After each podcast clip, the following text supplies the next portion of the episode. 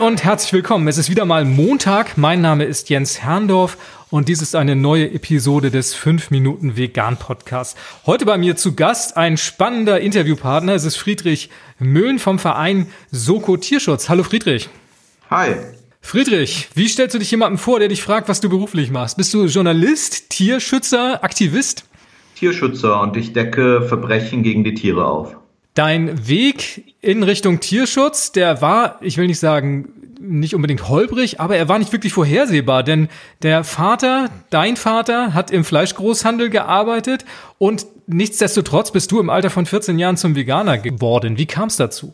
Naja, ich bin jemand, äh, der sehr neugierig ist und ich habe ein gutes Gefühl für Gerechtigkeit, auch weil ich vielleicht als Rothaariger ähm, äh, auch viel gemobbt wurde und ich habe halt einfach geguckt, wie geht's mit den Tieren und dann eine Entscheidung gefällt und äh, die Entscheidung habe ich nie bereut. Im Gegensatz, es war die beste meines Lebens, vegan zu werden. Seit gut 25 Jahren betreibst du mittlerweile deine Recherchen. Welche würdest du dabei als deinen größten Erfolg bezeichnen?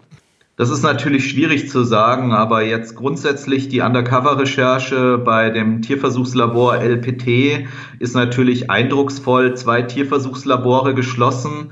Historisch gesehen finde ich aber die Einsätze gegen die Schlachthöfe am wichtigsten, weil das mit Sicherheit auch die meisten Leute zum Veganismus gebracht haben. Was ist da für dich der wichtigste Aspekt an dieser Arbeit? Einfach den Leuten zeigen, wie es ist und den Leuten die Macht geben, sich entscheiden zu können. Weil nur mit guten Informationen kann man sich entscheiden und die Informationen möchte ich den Menschen geben. Die meisten Menschen fällen dann die richtige Entscheidung. Die Macht als Konsument sprichst du damit an. Genau, der Konsument, die Konsumentinnen haben die Macht. Ähm, Politik ähm, bin ich relativ verdrossen. Ähm, die Zeit haben wir nicht. Die Menschen müssen selber handeln, jeder Einzelne. Muss ein guter Tierschützer, eine gute Tierschützerin immer Veganer, Veganerin sein? Ja. Kurz und knapp, warum? Weil alles andere Tierqual und Ausbeutung bedeutet. Wer sich wirklich ernsthaft damit beschäftigt und mal diese ganzen Ausreden beiseite legt, der weiß, dass zum Beispiel Vegetarismus mindestens genauso viel Tierleid und Grausamkeiten verursacht wie Fleischessen. Und deswegen, wenn man sich Tierschützer nennt, Schutz bedeutet Schutz vor Tod und Leid, dann kann man nicht gleichzeitig Tod und Leid verursachen. Ist Bio das größere Übel? Das Größere nicht, aber Bio ist ein verlockendes Übel, weil viele Leute denken, ja, ich kaufe jetzt Bio und dann äh, kann ich wieder fressen und tun, wie ich möchte. Und deswegen ist die Biobranche gerade bei der Tierausbeutung natürlich eine Riesengefahr, weil diese Branche den Leuten Ausreden liefert. In Wirklichkeit wird drei Prozent Biofleisch gegessen und 90 Prozent der Leute fühlen sich deswegen gut. Also da passt irgendwas nicht. Welche Bilder und Szenen, mit denen du bei deiner Arbeit konfrontiert wirst, würdest du am liebsten wieder aus deinem Gedächtnis löschen, wenn du könntest? Der Lebendrupf der Gänse in Ungarn, allgemein alles, was mit meinem Lieblingsfedertieren, Enten und Gänsen zu tun hat und äh, vor allem die Szenen in den Schlachthöfen, wie ein schwer verletztes Daunerrind an der Seilwinde in den Schlachthof gezogen wird und dann noch getreten und mit Elektroschockern misshandelt.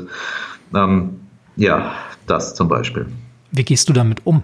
Ich pack's irgendwo in eine Kiste, wo ich es jederzeit wieder rausholen kann, wenn ich es brauche, aber es mir nicht wehtut und schadet, ähm, wenn es in der Kiste ist. Bitte vervollständige noch den folgenden Satz. Der Kampf für die Tierrechte ist erst dann vorbei, wenn die Tierausbeutung beendet ist. Besser kann man es nicht fassen. Friedrich, wo erfährt man mehr über dich und deine Arbeit? Also einerseits äh, natürlich Soko Tierschutzmedien auf Facebook und Homepage. Ich habe aber auch eine eigene Homepage, friedrich-muellen.info und äh, da erfährt man auch ein bisschen mehr über mich persönlich und meine Hobbys und auch eine eigene Facebook-Seite. Da ist jeder willkommen, muss aber auch damit leben, dass ich manchmal sehr deutlich in Klartext spreche. Das haben wir gerade erfahren. Ich danke dir ganz herzlich dafür, dass du auch hier Klartext gesprochen hast. Vielen, vielen Dank, Friedrich, dass du hier warst. Ja, nicht zu danken. Schönen Tag noch. Das waren 5 Minuten vegan heute mit Friedrich Müllen von der Soko Tierschutz.